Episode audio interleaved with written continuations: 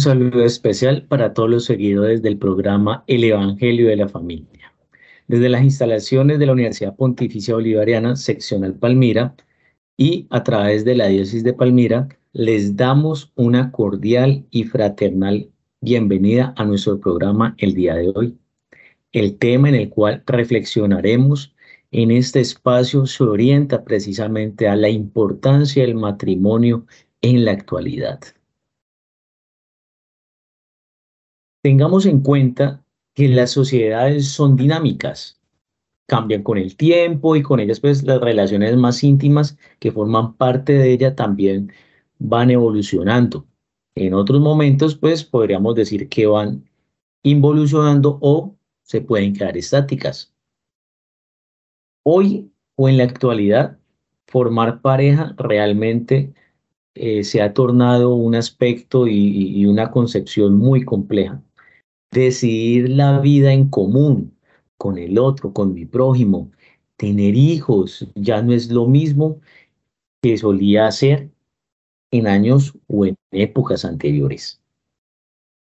Cada vez pues son más las parejas que optan por la mera convivencia, unos a formar familia, otros a establecer la convivencia solamente de pareja y con animales de compañía, o como se ha denominado actualmente, generar familias interespecie.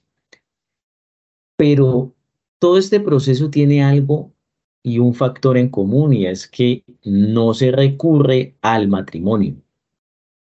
Todo este proceso que se ha tornado tan complejo como lo hemos visto eh, anteriormente, podríamos de una u otra manera comprenderlo y digerirlo un poquito mejor si tenemos en cuenta unos fenómenos. Y para tener en cuenta esos fenómenos y comprenderlos mucho mejor, también debemos de tener muy claro qué es lo que nosotros le llamamos matrimonio. Mejor dicho, ¿qué es el matrimonio? Realmente el matrimonio o la unión conyugal es una institución en la sociedad que es supremamente fundamental de hecho, es la base de la sociedad. Y esto involucra precisamente a dos personas, a un hombre y una mujer. De una u otra manera, es lo que se ha establecido. Y precisamente hace parte de nuestras dinámicas que como Iglesia Católica hemos fundamentado a lo largo de eh, nuestro, nuestro actuar y de nuestra manifestación de fe esta, e, este vínculo de estas dos personas es físico y natural, pero desde nuestra concepción católica también es el compartir la espiritualidad, el compartir la caridad. Y es de una otra manera eh, oficializar ese vínculo, ese amor entre esa pareja, pero también a pesar de nuestras creencias, a pesar de nuestra fraternidad, se deben de someter a unas normativas legales, porque recordemos que este vínculo de esta, de esta pareja, de este hombre y esta mujer, se establece también en una interacción con otros individuos y para ellos las normas eh, legales o jurídicas en nuestras sociedades es la que nos permite trazar una hoja de ruta para que la convivencia eh, entre todos pueda ser óptima. Y estas normativas eh, legales pues también hacen parte de lo, de, lo moral, pero también de lo religioso porque es lo que de una u otra manera estructura nuestra sociedad. Tengamos en cuenta que este matrimonio es al mismo tiempo una figura legal, pero desde nuestra concepción católica también es un reconocimiento por el sacramento del matrimonio. Y tanto la religiosidad como el ámbito legal se genera a partir de una ceremonia social, de una ceremonia religiosa, donde hay precisamente un intercambio de valores culturales, pero también de valores religiosos. En otras palabras, el matrimonio podemos entenderlo desde distintas perspectivas y desde distintas concepciones, tanto sociales, culturales como religiosas. ¿Esto de qué va a depender? Pues va a depender de la tradición específica de nuestra sociedad, pero también de nuestro imaginario. De esta forma, el matrimonio es comúnmente regulado por la ley, sobre todo para prohibir las uniones que culturalmente se consideran inadecuadas o incestuosas. ¿Por qué? Pues porque si el amor puede ser expresado y puede generarse una unión, pero también esto está amparado, y lo decíamos anteriormente, bajo una figura de la naturaleza. Y la naturaleza precisamente nos indica que las cuestiones incestuosas no están precisamente adecuadas a la, a la célula fundamental y al ejercicio social de la institución matrimonial. Esto no es un proceso que ha salido hace 5, 10 o 15 años. De hecho, eh, la concepción y, nuestro sacramento matrimonial posee una existencia milenaria y tiene una presencia en todas las sociedades y está compuesto por la cuestión de la justicia y el Estado, de un modo distinto a lo que vivimos hoy en, en nuestro mundo contemporáneo. De hecho, la palabra matrimonio proviene del latín matrimonio y deriva de la unión de los vocablos mater, pues que significa madre, y monia, un término que se usaba precisamente para referirse a las situaciones ceremoniales o legales de aquellas épocas como el patrimonio. Pues, se hace referencia al patrimonio que, eh, en otras palabras, es la herencia que el padre dejaba al fallecer. También podemos decir que el matrimonio suele considerarse como la base de la sociedad y esta base es la idea que cualquier sociedad humana tiene como un fin. Y ese fin precisamente nos hace un llamado a que hay una perpetuación no solamente de la especie humana, sino también de nuestros valores, también la protección de las generaciones venideras, pero también la protección de esos valores de las generaciones venideras. Para lograrlo es indispensable la unión matrimonial, el sacramento matrimonial. Todo ello a qué nos conduce? Nos conduce precisamente a que el matrimonio es la unión exclusiva de dos individuos que desean compartir todos sus bienes, sus derechos, sus vivencias, sus alegrías, sus tristezas, sus triunfos, sus derrotas. En un principio se trata del hombre y de la mujer, dado que se le atribuye precisamente el matrimonio con el fin de la reproducción humana, pero esta, e, esta mera concepción queda vacía, queda hueca, ya lo estamos diciendo, queridos hermanos es también compartir la integralidad del otro, su, su, afectividad, su fe, su caridad, su compromiso. Todo esto apunta, eh, queridos hermanos, a que el matrimonio hoy por hoy tiene mayor relevancia y tiene mayor relevancia por todos los avances a los cuales estamos bombardeados día tras día, queridos hermanos. Este proceso, de otra manera, es lo que nos permite edificar y construir, es lo que nos permite de una u otra manera generar nuevos procesos en los cuales usted y yo estamos invitados a vivir a plenitud. El matrimonio, en esta perspectiva, queridos hermanos, nos orienta este llamado de Cristo nos orienta precisamente a la fidelidad de cristianos y de creyentes en un solo cuerpo y una sola unión con Cristo. De esta manera, estimados hermanos, vamos adentrándonos un poco más a esta complejidad, pero también a este gran reto, a este gran reto contemporáneo, en el cual la familia, de una u otra manera, toma un suceso fundamental y una actuación primordial en este proceso de matrimonio. Por ahora, queridos hermanos, hagamos una pausa, hagamos una pausa y después de esta pausa continuamos.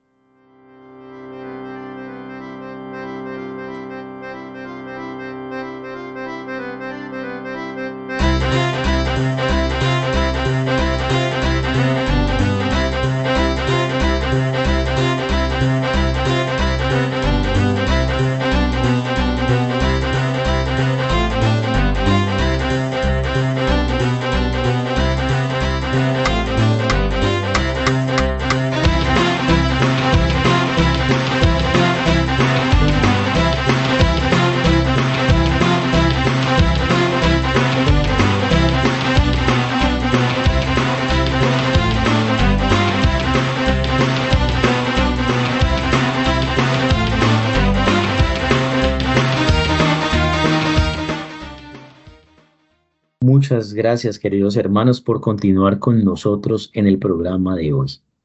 El tema, recordemos, es la importancia del matrimonio en la actualidad. Habíamos estado hablando precisamente de esa importancia, pero también aclarando la conceptualización del matrimonio. Pero en otras maneras, nos podríamos preguntar si la figura e institución del matrimonio guarda tantas aristas, tanta complejidad en su existir, ¿cuál es su importancia? Y realmente podríamos empezar a desarrollar esto a partir de que el matrimonio es la figura central en cualquier constitución de cualquier sociedad. Es decir, la constitución o las constituciones en las sociedades guardan como vínculo nuclear la figura del matrimonio, la institución del matrimonio. De forma más o menos explícito, todas las sociedades tienen como principio fundamental la reproducción de la especie y la conformación de nuevas familias. Por eso el vínculo matrimonial, queridos hermanos, desde un principio se ha visto protegido legalmente y amparado por costumbres sociales, morales y culturales pero no solamente la sociedad, desde un ámbito netamente jurídico, también desde nuestra fe cristiana, desde nuestro catolicismo, se ve precisamente cómo el matrimonio adquiere mayor relevancia en la construcción del reino, en la construcción de familia, pero también y ante todo, indispensable, queridos hermanos, en la salvación. Y en la salvación de nuestra alma, en la salvación de nuestros valores, en la salvación de nuestro prójimo, en la interacción, conformación, pero ante todo en la otredad con nuestro prójimo. Y es que precisamente Cristo, el mismo Cristo, elevó la institución natural del matrimonio a la dignidad de un sacramento durante su ministerio público, queridos hermanos. Esto no lo podemos, no lo podemos olvidar. De hecho, hizo su primer milagro en una boda, y esto lo podemos encontrar en Juan 3, del 1 al 11. Y también enseñó que el matrimonio es el nuevo pacto y que es permanente y santo. Lo podemos también encontrar, queridos hermanos, en Mateo 19, capítulo, capítulo 3 al 9. Y también los apóstoles enseñaron sobre la belleza y el significado del matrimonio en todo el Nuevo Testamento. Y lo podemos ver en Primera de Pedro 3 del 1 al 12. También podemos decir que San Pablo incluso enseñó todo sobre la relación del misterio del matrimonio y la relación entre los miembros de la iglesia y Cristo, que es el novio, como un análogo y, una relación entre el marido y una mujer en el sacramento de matrimonio. Y lo podemos ver precisamente en Efesios 5, 21, 33. Y es que precisamente el matrimonio cristiano, el, matrimonio católico es un sacramento que ordena que el esposo y la esposa se sirvan unos a otros, queridos hermanos. Y se nos ha olvidado. Actualmente estamos en una lucha constante eh, eh, en mirar quién es más que quién. Hemos, eh, hemos visto precisamente cómo se fragmentan y cómo se destruyen matrimonios porque el hombre y la mujer están en una competencia, si están laboralmente generando estos procesos, hay una lucha entre el uno y el otro, quién gana más, quién tiene más estatus social y económico que el otro. Y realmente no es así. Realmente es una interacción de servicio el uno con el otro. Este servicio, queridos hermanos, se basa en la virtud cristiana de la caridad y se realiza precisamente con un espíritu de cuidado, de comprensión y de preocupación por el bien del cónyuge pero también por el bien de los hijos, siguiendo precisamente el ejemplo de Cristo. Si este sacramento proporciona la gracia, estimados hermanos, para la salvación del individuo, también, estimados hermanos, lo hará para la salvación de mi prójimo, de mi pareja, de mis hijos. Y esto precisamente es un fruto secundarios y hay más frutos al interior precisamente de esta dinámica del matrimonio cristiano. El, el efecto principal de la gracia del sacramento matrimonial sirve para fortalecer la unidad en pareja, no para dividirla, también para profundizar en su amor, no para vivirlo de manera superficial. Es lo mismo que la vida cristiana nos propone, porque nos propone un servicio amoroso que nos ayude, queridos hermanos, desde el sacramento de la, del matrimonio, acercarnos a Dios. Y ese es el objetivo final del matrimonio, responder a la gracia de Dios y ser feliz con Él, y ser feliz con mi pareja, con mis hijos, con aquellos que me rodean, y que esto no sea momentáneo, sea pasajero, no, que sea para siempre. Es así, queridos hermanos, como podemos establecer que ustedes y yo hemos sido creados para amar, hemos sido creados para formar familia. Esto, de una u otra manera, queridos hermanos, es lo que Dios, en su infinita misericordia, en su infinito amor, pone como algo que no se puede sustituir. Y eso que no se puede sustituir es el amor y la familia. De hecho, queridos hermanos, el hombre no existiría si no fuese creado por Dios. Si precisamente Dios en su infinita misericordia y amor no nos estuviese protegiendo día tras día. De esta manera, todo el aspecto pastoral sobre la iglesia en el mundo moderno se realiza esta pregunta, ¿qué es una familia? Pero para responder a ella es más importante aún establecer qué es la familia cristiana. Y para ello podríamos decir que es la unión amorosa de un hombre y una mujer con el propósito de la procreación y la crianza de los hijos. Desde un punto de vista cristiano, el matrimonio es un sacramento instituido por Cristo. Recordemos, estimados hermanos, que algunos fariseos se acercaban a Jesús y expresaban precisamente eh, preguntas para ponerlo a prueba.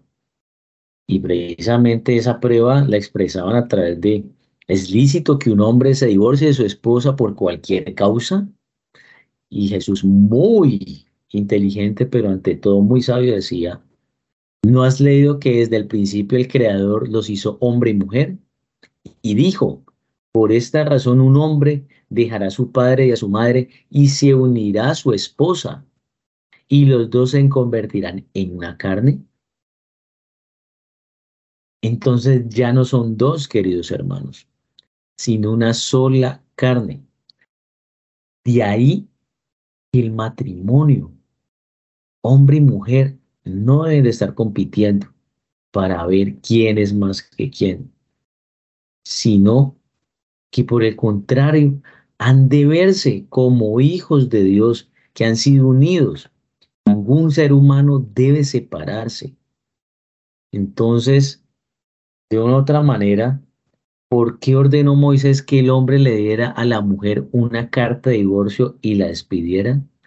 Y Jesús nuevamente entra en su gran sabiduría expresando que se debe a la dureza de los corazones.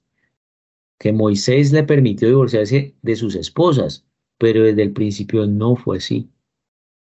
Quien se divorcia de su esposa, al menos que el matrimonio sea ilegal, y se case con otro o con otra, va a cometer adulterio. Y esto lo podemos encontrar en Mateo 19, del 3 al 9. Hermanos, la Sagrada Escritura nos lo muestra, nos lo expresa y la sabiduría de Cristo es más que conveniente. El propósito del matrimonio precisamente sirve no solo al cuidado de los hijos, sino también a la comunión y al bien de la pareja. La institución de la familia ha sido la base de la sociedad a lo largo de la historia de la humanidad. La familia transmite cultura, costumbres y fe a cada generación. Palabras más, palabras menos, donde va la familia, allí va la sociedad.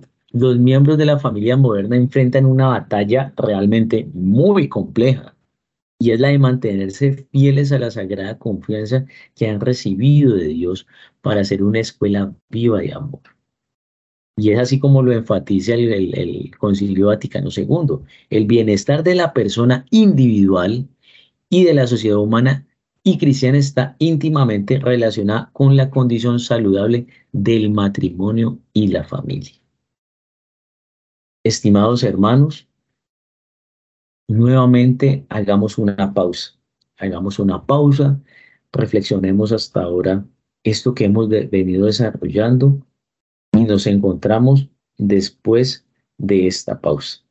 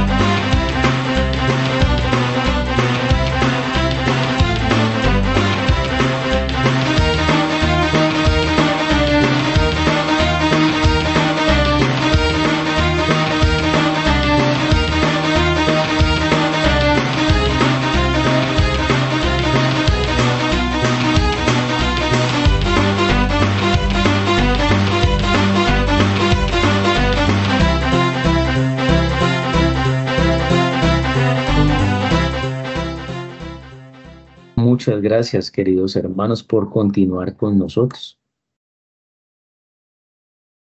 Hasta ahora hemos venido desarrollando todo este proceso de la familia y su importancia no solamente para la sociedad, sino también para nuestra Iglesia Católica.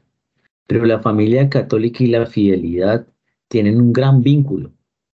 Y es por eso que Benedicto XVI, en Deus Caritas et, en el apartado 25, donde expresa que la iglesia es la familia de Dios en el mundo, de una u otra manera nos llama y nos invita a que hay cuatro unidades a nivel de la familia.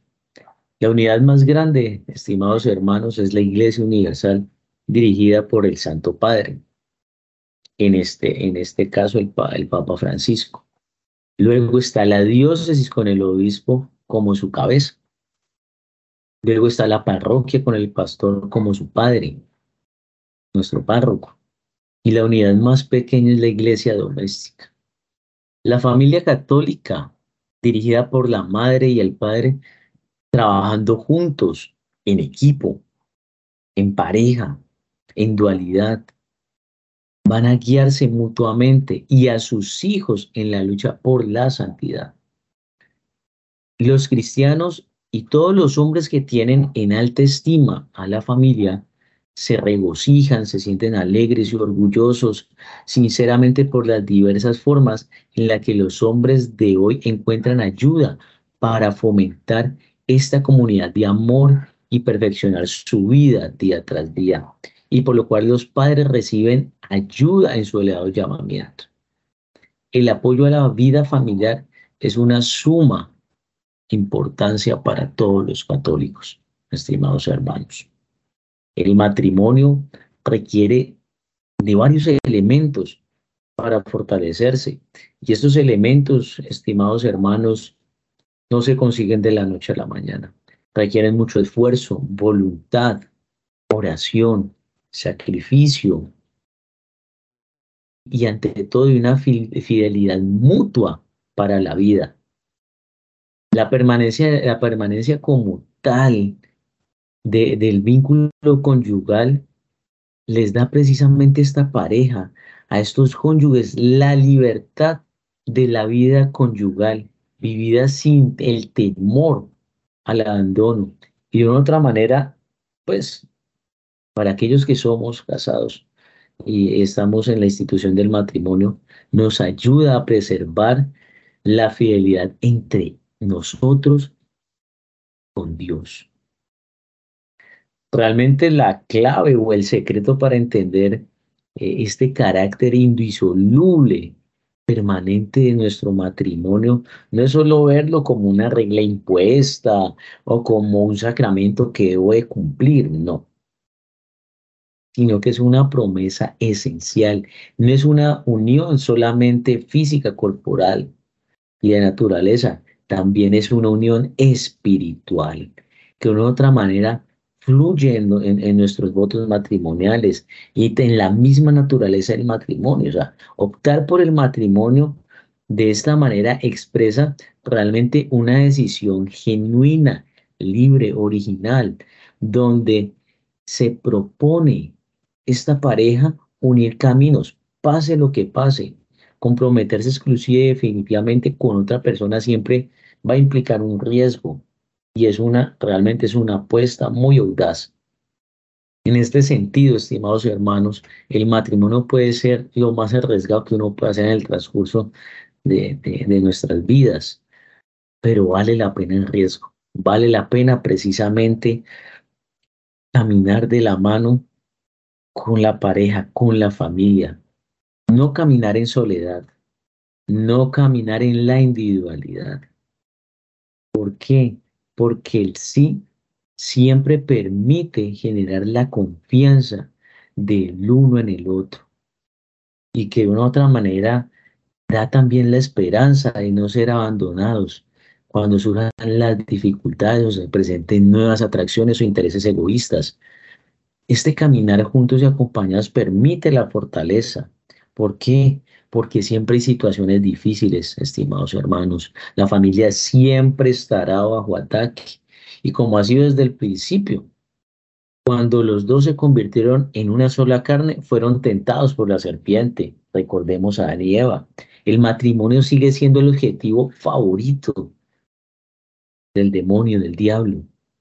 Hoy la belleza de la vida familiar no se refleja en todas partes con un brillo igualitario ya que la poligamia, la plaga del divorcio realmente, el llamado amor libre, el poliamor y otras desfiguraciones acerca del matrimonio y la vida de pareja tiene un efecto oscuro, intransigente. Además, el amor matrimonial con demasiada frecuencia es profanado por el amor propio excesivo. La adoración al placer y a las prácticas ilícitas, estimados hermanos, como la anticoncepción, la esterilización y el aborto, hacen que esa naturaleza fundamental del sacramento matrimonial de una u otra manera se vaya viendo perjudicado y, manchado con el pasar de los tiempos. Realmente el plan de Dios para la familia en el Vaticano, eh, en el Concilio Vaticano II, se expresa a partir de la belleza del amor conyugal, pero también de la vida familiar que están ordenados a la procreación, pero también a la educación de los niños y encuentre en ellos su corona suprema.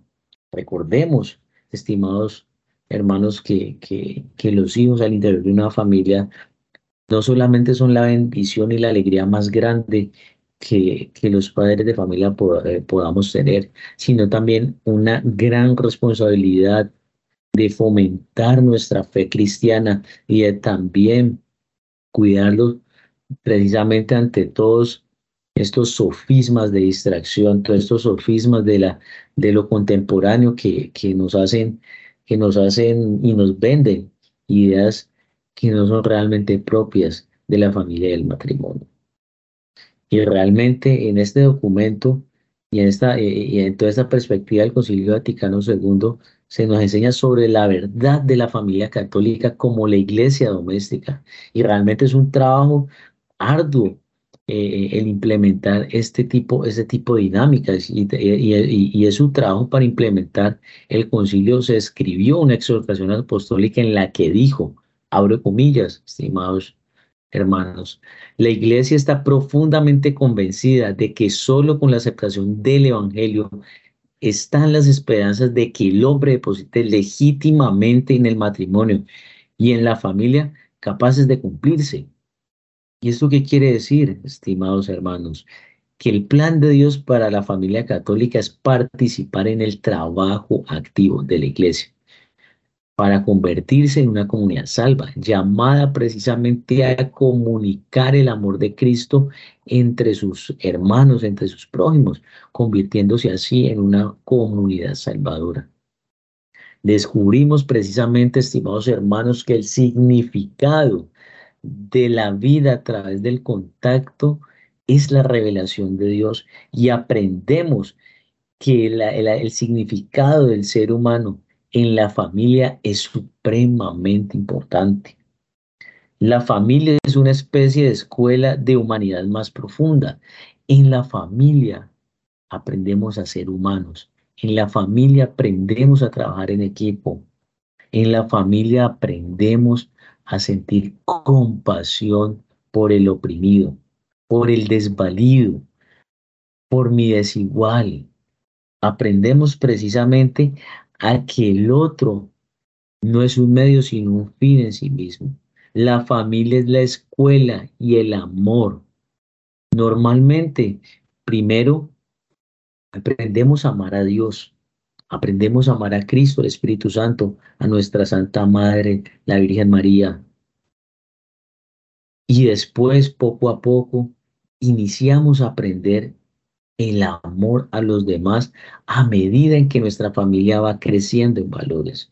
Y aunque nuestras familias realmente no son perfectas y realmente no se pueden establecer un catálogo de, de, de ítems o de paso a pasos para ir cumpliendo eso, son verdaderas escuelas de amor.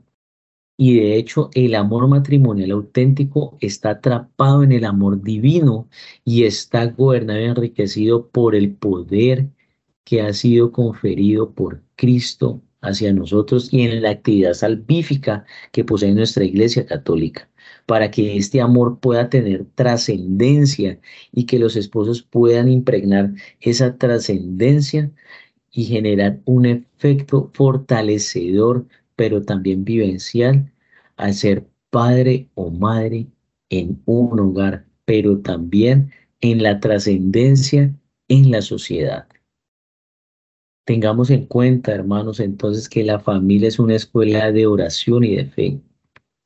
Y como escuela de amor, la familia es también una escuela de oración donde se inspira en el ejemplo y la oración familiar de sus padres hacia sus hijos.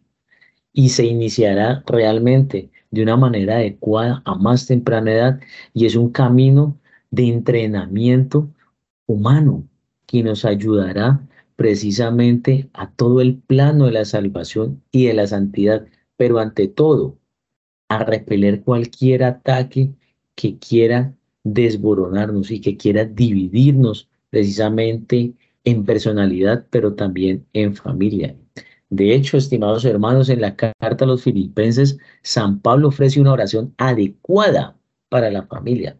Abro comillas.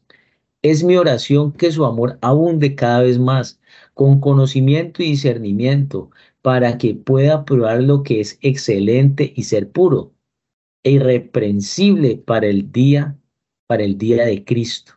Y esto lo podemos encontrar, hermanos, en Filipenses 1, del 1 al 10.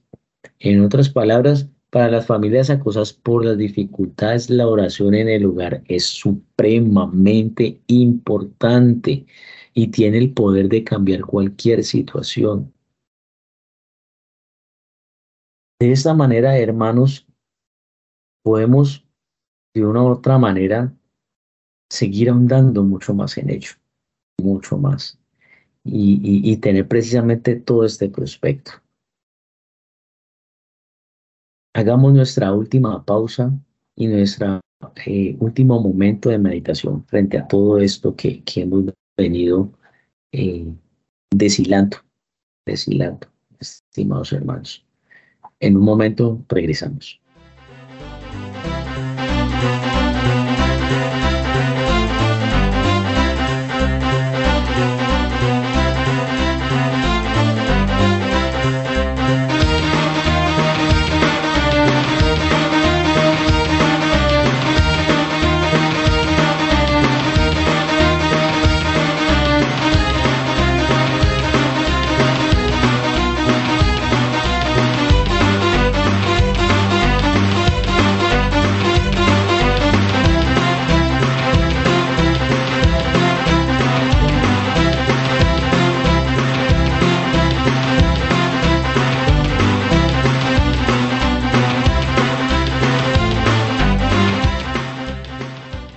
Gracias, estimados hermanos, por continuar con nosotros.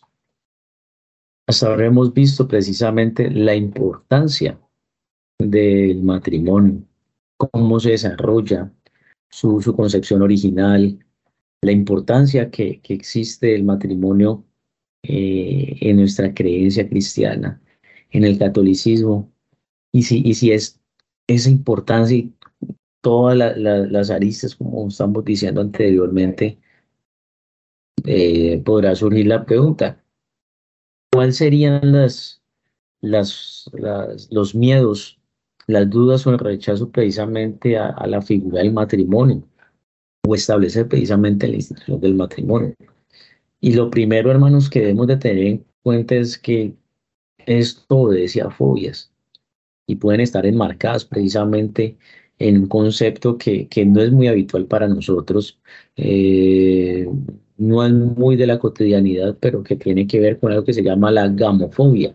Sí, es precisamente el miedo al si quiero, al si quiero compartir con, contigo mi vida en una cuestión de institucionalidad, en sacramentalidad. Y esta gamofobia podríamos definirla precisamente como el miedo, realmente es irracional a contraer matrimonio. Y esto uno lo ve a, diario en, en, parejas jóvenes. Realmente las justificaciones o, o, los porqués o los argumentos que realmente no, no se enmarcan en cuestiones muy específicas y no, y no muy fomentadas como tal, estimados hermanos.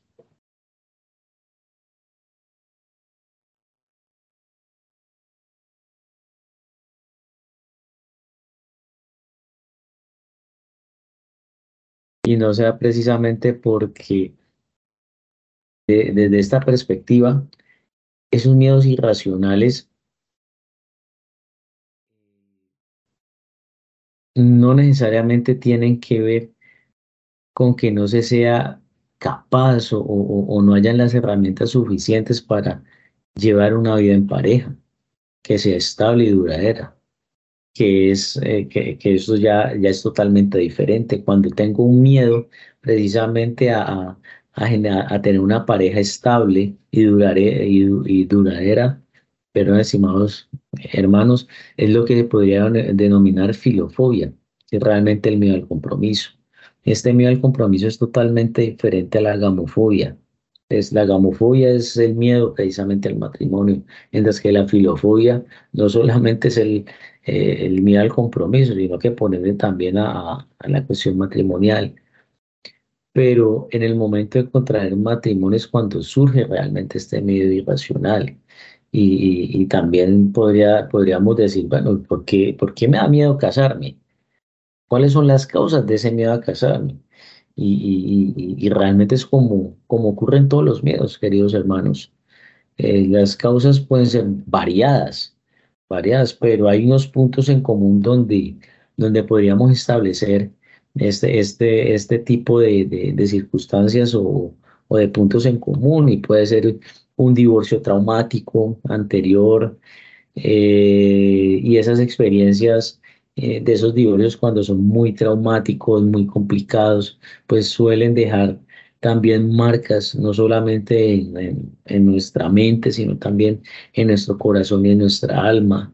Y, pero pues tampoco es necesario haber eh, experimentado un divorcio, una separación traumática para, para que esto pues pueda generarse. También pudo haber sido por una vivencia impersonal, es decir, haya, haya visto como otra persona haya atravesado por, una situación de divorcio complicada y, de una u otra manera, pues también, también se genera este tipo de situaciones. Eh, la mayoría de veces, la, la mayoría de recuerdos o impresiones que recibimos de la sociedad también solemos encadenarlas al matrimonio y, al asumir las responsabilidades, la, cuestión de tener hijos, la cuestión de sentir o percibir que se va a coartar nuestra, nuestra libertad y nuestra individualidad. Y realmente pues suele ser una, una concepción y una percepción pues errónea porque pues hay, hay, muchas más muchas más eh, afecciones en, términos de ese miedo al matrimonio también puede existir la, la cuestión de la, de la baja autoestima y un miedo irracional a madurar.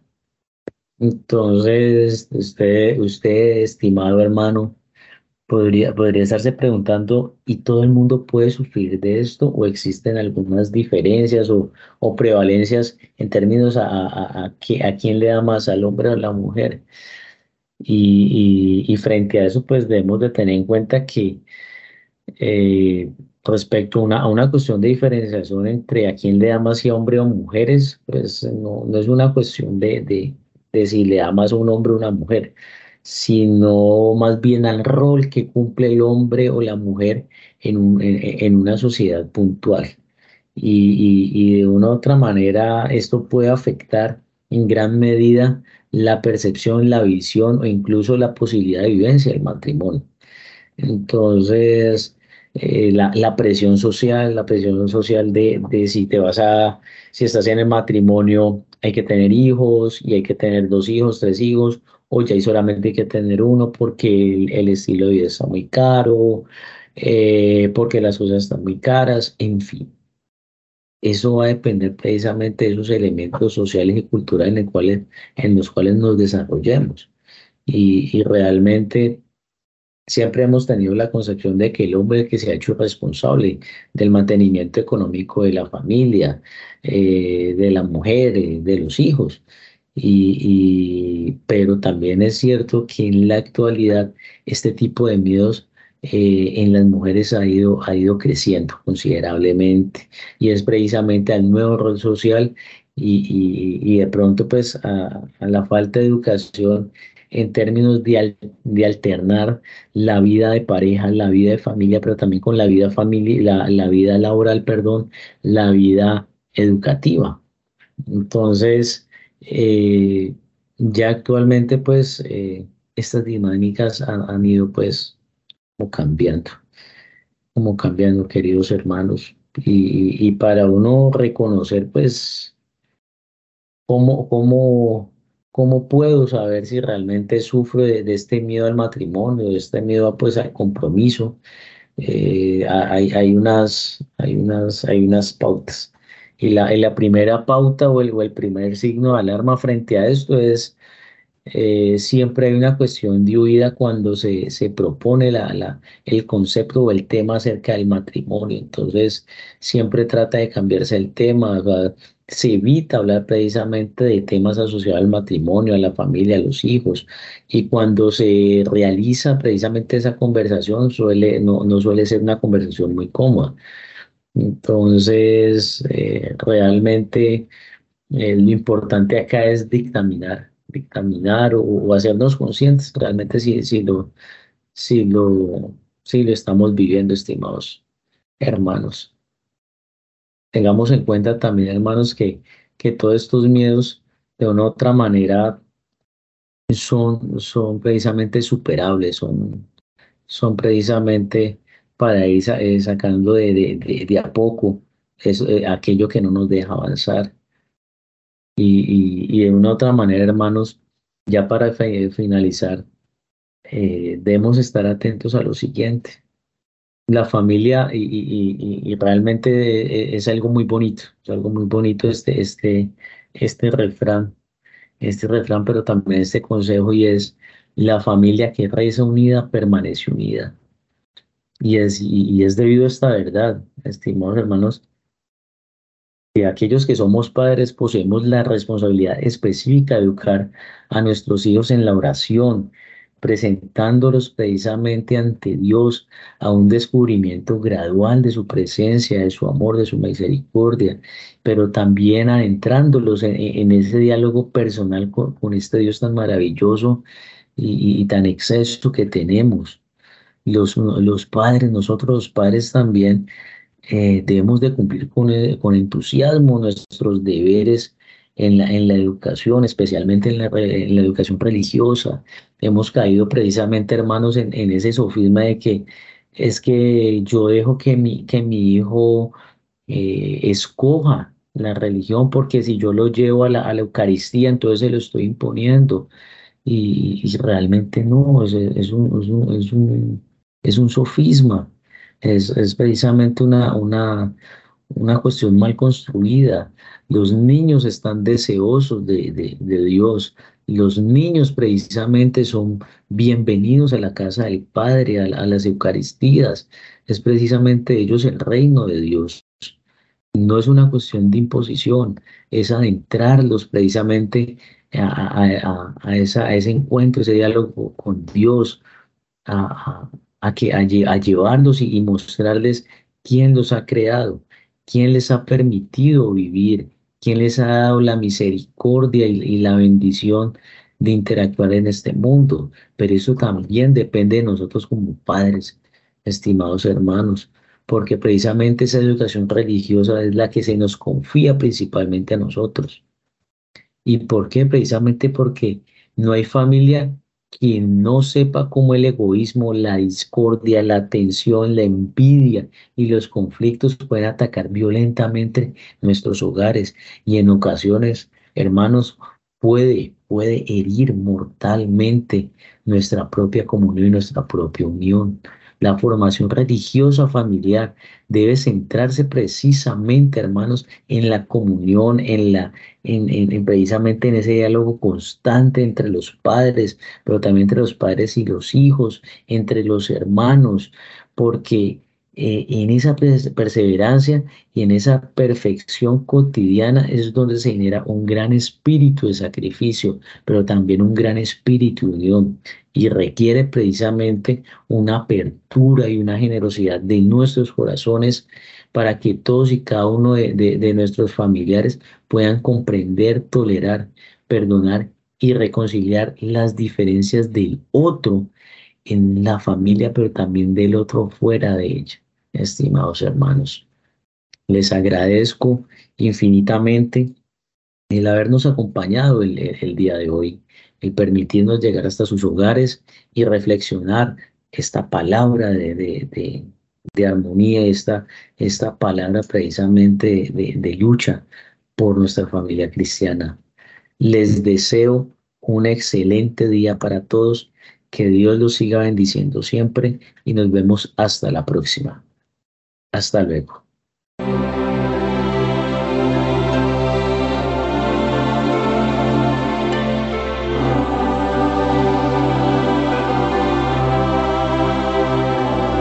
Familia, sé lo que eres. Familia, descubre tu identidad de ser íntima comunidad de vida y de amor, con la misión de custodiar, revelar y comunicar el amor como reflejo del amor de Dios y del amor de Cristo por la iglesia, su esposa.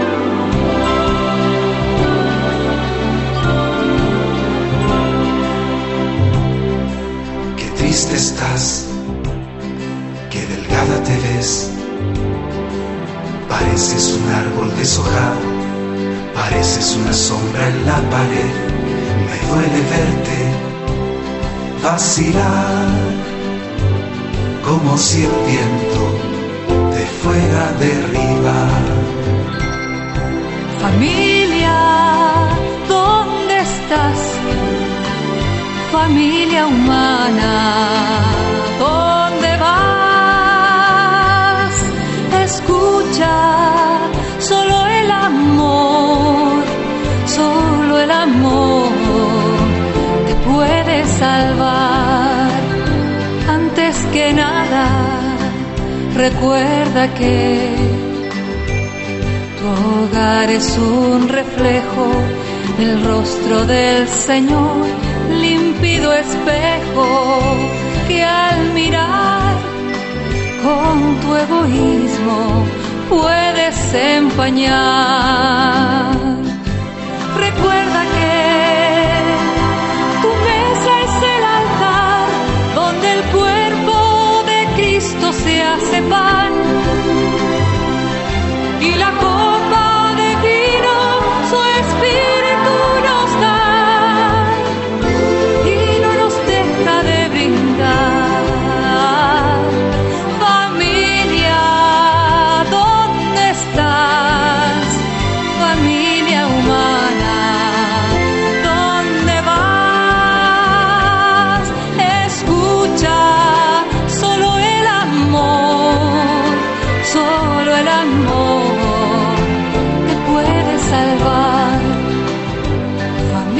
siempre es comunión, como una unión de vida, como una unión de amor, paz ganada sin matar, raíz del cielo en la humanidad. Recuerda que